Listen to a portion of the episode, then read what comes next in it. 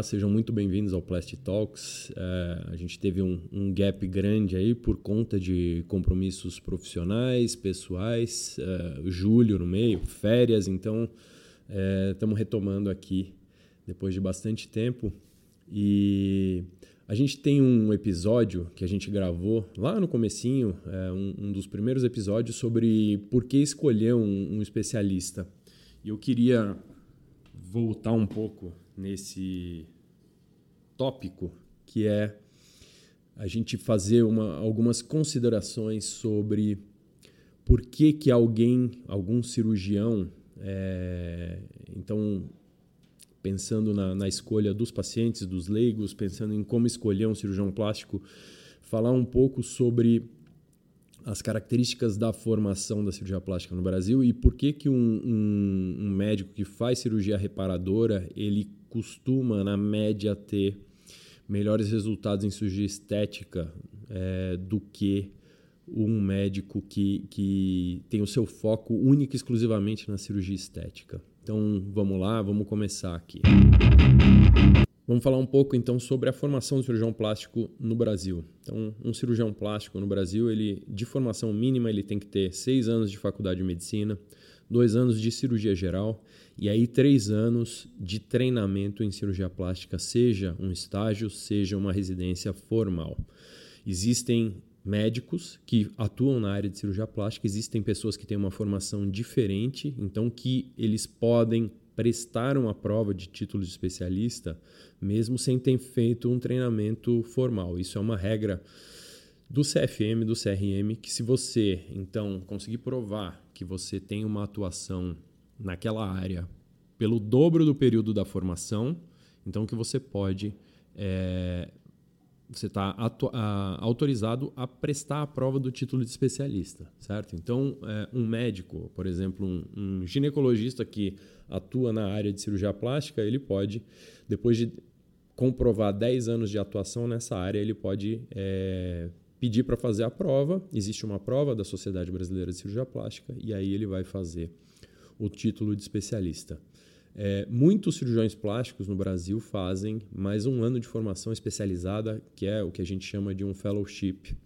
Então, é, você vai fazer mais um ano de treinamento em uma área específica da cirurgia plástica: órbito palpebral, reconstrução mamária, microcirurgia, cirurgia do contorno corporal, rinoplastia e afins. Tá? Então, muitos dos cirurgiões plásticos que atuam no Brasil têm 12 anos de formação na sua bagagem. Como funciona, então, a residência de cirurgia plástica no Brasil? É, existem dois jeitos de você fazer residência de cirurgia plástica. Né? Quem, quem, coordena isso, então, é uma, uma, formação dupla, que é o MEC, o Ministério da Educação, e a Sociedade Brasileira de Cirurgia Plástica. Então, a gente tem serviços que são credenciados pelo Ministério da Educação e tem serviços que são credenciados pela Sociedade de Cirurgia Plástica e a gente tem serviços com um duplo credenciamento, como o Hospital das Clínicas, Escola Paulista, é, USP Ribeirão, é, a gente tem várias, é, vários serviços que são têm um duplo credenciamento. Então, eles são credenciados tanto pelo Ministério da Educação quanto pela Sociedade Brasileira de Cirurgia Plástica. É, atualmente, são é, aproximadamente 220 cirurgiões plásticos que se formam por ano no Brasil, que prestam a prova do título de especialista. Então, o título de especialista é uma outorga das sociedades isso é da Associação Médica Brasileira. Então, a AMB é um clube formado por todas as sociedades de especialidade. Então, o título de especialista ele é fornecido pelas sociedades de especialidade. Então, um cardiologista ele tem que ser membro da sociedade de cardiologia e prestar a prova para ele ser considerado especialista. Ele não, não necessariamente ele precisa ter um título de especialista. Então, quando a gente vai buscar isso nos, nos sites, a gente tem que olhar a formação do indivíduo, né? no site do, do, por exemplo, em São Paulo, do CREMESP, você olha se ele tem a especialidade registrada e se ele tem o RQE, que é um registro de qualificação da, da especialidade. Então você tem que ter tanto o CRM quanto o RQE para demonstrar que você treinou naquela especialidade. E aí é, começam as questões. Então, é, a formação do cirurgião plástico no Brasil ela é extremamente diferente de um serviço para outro. Então, a gente, se a gente for pegar, muito provavelmente nenhum serviço ou muito poucos, né? É, eu fiz a residência no Hospital das Clínicas, eu posso falar que assim lá você é formado para fazer todo tipo de cirurgia, tanto do ponto de vista estético quanto reparador, mas existe um foco muito grande na cirurgia reconstrutiva, que é a base, que é de onde surgiu a cirurgia plástica. Então a cirurgia plástica ela surgiu a partir é, da necessidade de correção de problemas surgidos é, em guerras, traumas, acidentes, outras doenças ou problemas de outras especialidades. Então você consegue achar uma área de interface da cirurgia plástica com quase qualquer especialidade da medicina.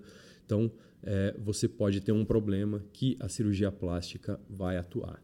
É, um exemplo muito recente é uh, a atuação dos cirurgiões plásticos durante a pandemia do Covid, porque os pacientes passaram a ficar pronados, né, que é aquela posição, o paciente fica entubado e de barriga para baixo. É, e aí, é, esses pacientes passaram a apresentar um novo tipo de úlcera de pressão, né, que são aquelas escaras de decúbito nos joelhos, dorso do pé, na testa, no nariz e etc. Então, é, no Hospital das Clínicas, o grupo de cirurgia plástica né, da, da divisão, eles desenvolveram, junto com a FON, aquela empresa de, de de almofadas, é, umas almofadas para é, manter o paciente pronado. Então, é, essa é, uma, é um exemplo, né? A terapia intensiva é, buscando novas é, possibilidades para conseguir ventilar doentes graves, esses pacientes eles começam a ter problemas novos que a gente nunca tinha tratado. Então, a cirurgia plástica passou a atuar para tratar essas úlceras de pressão, primeiro no tratamento e depois desenvolvendo essas almofadas para fazer a prevenção dessas, uh, dessas úlceras de surgirem. Então, esse foi um trabalho conjunto da iniciativa privada com um grupo. É, então, esse é só um exemplo de interface de cirurgia plástica que a maioria das pessoas não faz ideia, que é numa, num contexto de terapia intensiva. Então, se a gente pensar, a imensa maioria dos cirurgiões plásticos do Brasil, eles são formados em serviços insuficientes. Isso é uma coisa, é uma constatação que a gente vê é, na formação do cirurgião plástico médio. Então, a imensa maioria dos cirurgiões plásticos do Brasil eles sabem fazer cirurgias estéticas. Então, lipoaspiração, abdominoplastia, uma prótese de silicone, mamoplastia, é, cirurgia de face, nariz, etc a imensa maioria dos cirurgiões plásticos do Brasil sai mal formada no que tange a fazer o tratamento de tumores de pele, de úlceras de pressão, fazer reconstrução de mama, fazer cobertura de lesões outras, então fraturas expostas, que é uma, uma coisa que, que acontece muito, né? Então fazer toda a sorte de reconstrução, é, isso é uma falha da formação é, isso tem sido atacado pela, pela Sociedade Brasileira de Cirurgia Plástica para tentar melhorar a formação é, através de cursos e existe um departamento de serviços credenciados que vai fazendo a melhora. Mas a grande verdade é que a formação ainda é muito é, dispare entre os cirurgiões plásticos formados no Brasil. Então, quando é, a gente pensa em é, cirurgia plástica, a gente está pensando em cirurgiões que são é, é, normalmente formados de um ponto, do ponto de vista é, teórico e prático, eles são incompletos no quesito formação. E aí agora, então, eu vou falar um pouco sobre o cirurgião que sabe fazer a cirurgia reparadora. Da mesma maneira que é, o público leigo acredita que cirurgia plástica é só cirurgia estética e tratamento cosmético, é, a maioria dos médicos também acredita nisso. E aí é, é muito interessante a gente ver, por exemplo, no, no serviço de residência, é, os, os, residentes que são médicos em formação falando: oh, mas eu, eu faço pouca cirurgia estética. Né? No meu caso, eu, eu coordeno um serviço de reconstrução de mama, em que a gente tem um foco muito grande é, em todo tipo de reconstrução de mama e a gente faz bastante microcirurgia. E aí, quando você vai conversar com o residente e falar assim: olha é, você acha que você treina pouca cirurgia estética? Aí você fala assim, mas aqui no, no, no seu estágio de reconstrução de mama você faz a colocação de prótese de silicone, tanto no plano acima quanto abaixo do músculo. Você faz é, cirurgias de mamoplastia com todas as técnicas disponíveis para fazer reconstrução de cirurgia conservadora, ou seja, o paciente faz uma quadrantectomia, você faz todas as técnicas porque os tumores eles são localizados em é, locais absolutamente diversos. Então, todas as técnicas precisam ser dominadas por quem faz reconstrução. Você faz, é, é, quando você faz a reconstrução com um retalho abdominal, você tira aquela pele e gordura que estão localizadas na parte inferior da barriga. E aí você, a partir do momento que você tira isso, você começa o tratamento, é, faz a, a, reconstrução da mama e aí você começa o tratamento do abdômen. porque As pacientes brasileiras elas querem um resultado tipo é, cirurgia estética na área doadora. Então você tira o retalho e faz uma abdominoplastia para fazer o fechamento. E aí, no segundo tempo, a gente faz toda a sorte de refinamentos com lipoaspiração e enxerto de gordura. Então você está treinando lipoaspiração enxerto de gordura na mama. E aí, se a gente pensar hoje é, em todas as técnicas é, mais modernas de cirurgia mamária, o que, que a gente pensa? Então, assim, quando eu vou fazer uma prótese de recuperação rápida, o que, que eu quero? Eu vou fazer uma colocação de um implante, normalmente num plano submuscular, é, ou um dual plane, que a gente chama, então você vai fazer o tratamento do, da musculatura, você faz a liberação da musculatura, você faz uh, a fixação do sulco inframamário, que é uma coisa totalmente feita na reconstrução da mama, com uh, suturas uh, de estabilização, com fios farpados.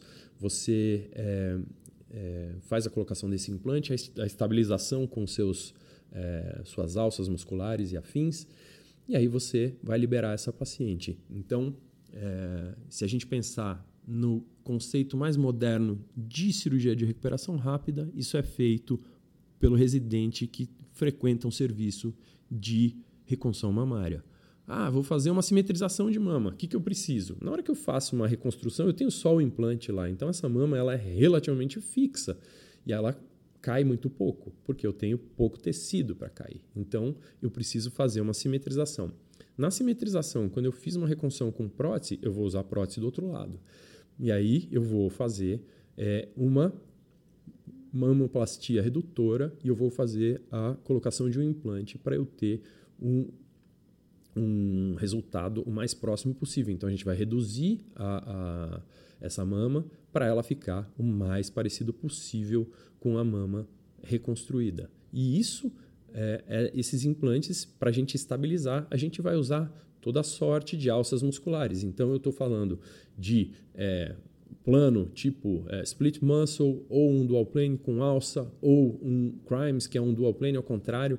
Então, o residente que faz esse treinamento, ele tem a capacidade de fazer todas as estabilizações então, alguém treinado em reconstrução de mama, ele faz todos os tipos de estabilização e ele faz a simetrização com maestria. Por quê? Porque ele faz isso.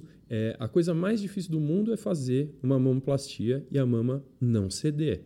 Na hora que você vai reconstruir uma mama que é, você vai simetrizar uma mama que a outra não mexe, a sua mama não pode mexer. Então, é, imagina a quantidade de ferramentas que esse cirurgião ele tem para fazer é, a estabilização desse implante, para fazer a sustentação dessa mama para ela ficar o mais próximo possível, mais dura e mais fixa do que é, é, comparado com a mama contralateral, que é uma reconstrução feita quase que só com implante. E aí a gente passa para outras áreas que são a, por exemplo, cirurgia híbrida. Então, o que é cirurgia híbrida? A gente tem um capítulo só sobre isso aqui, um episódio. Então, a cirurgia híbrida é você fazer um aumento mamário com um implante de silicone e com gordura. Então, é, quem faz reconstrução faz lipoenxertia em virtualmente 100% dos casos de reconstrução. Então, é, esses cirurgiões, esses indivíduos que fazem a, cirurgia de reconstrução de mama, eles têm a ferramenta do enxerto de gordura muito bom. E aí, quando você tira a gordura para fazer o enxerto de gordura na mama, para fazer isso, você faz uma lipoaspiração. Então você tem que dominar a técnica da lipoaspiração também. E aí você fala, então, o cirurgião que faz reconstrução, ele domina a arte do contorno corporal? Sim, ele tem que dominar a arte do contorno corporal também, porque não adianta nada eu deixar uma mama linda e detonar a barriga da paciente que eu estou fazendo uma lipoaspiração.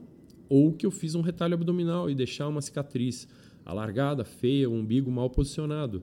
Né? Isso não cabe no, abaixo da linha do Equador. As pacientes aqui no Brasil elas não toleram esse tipo de resultado.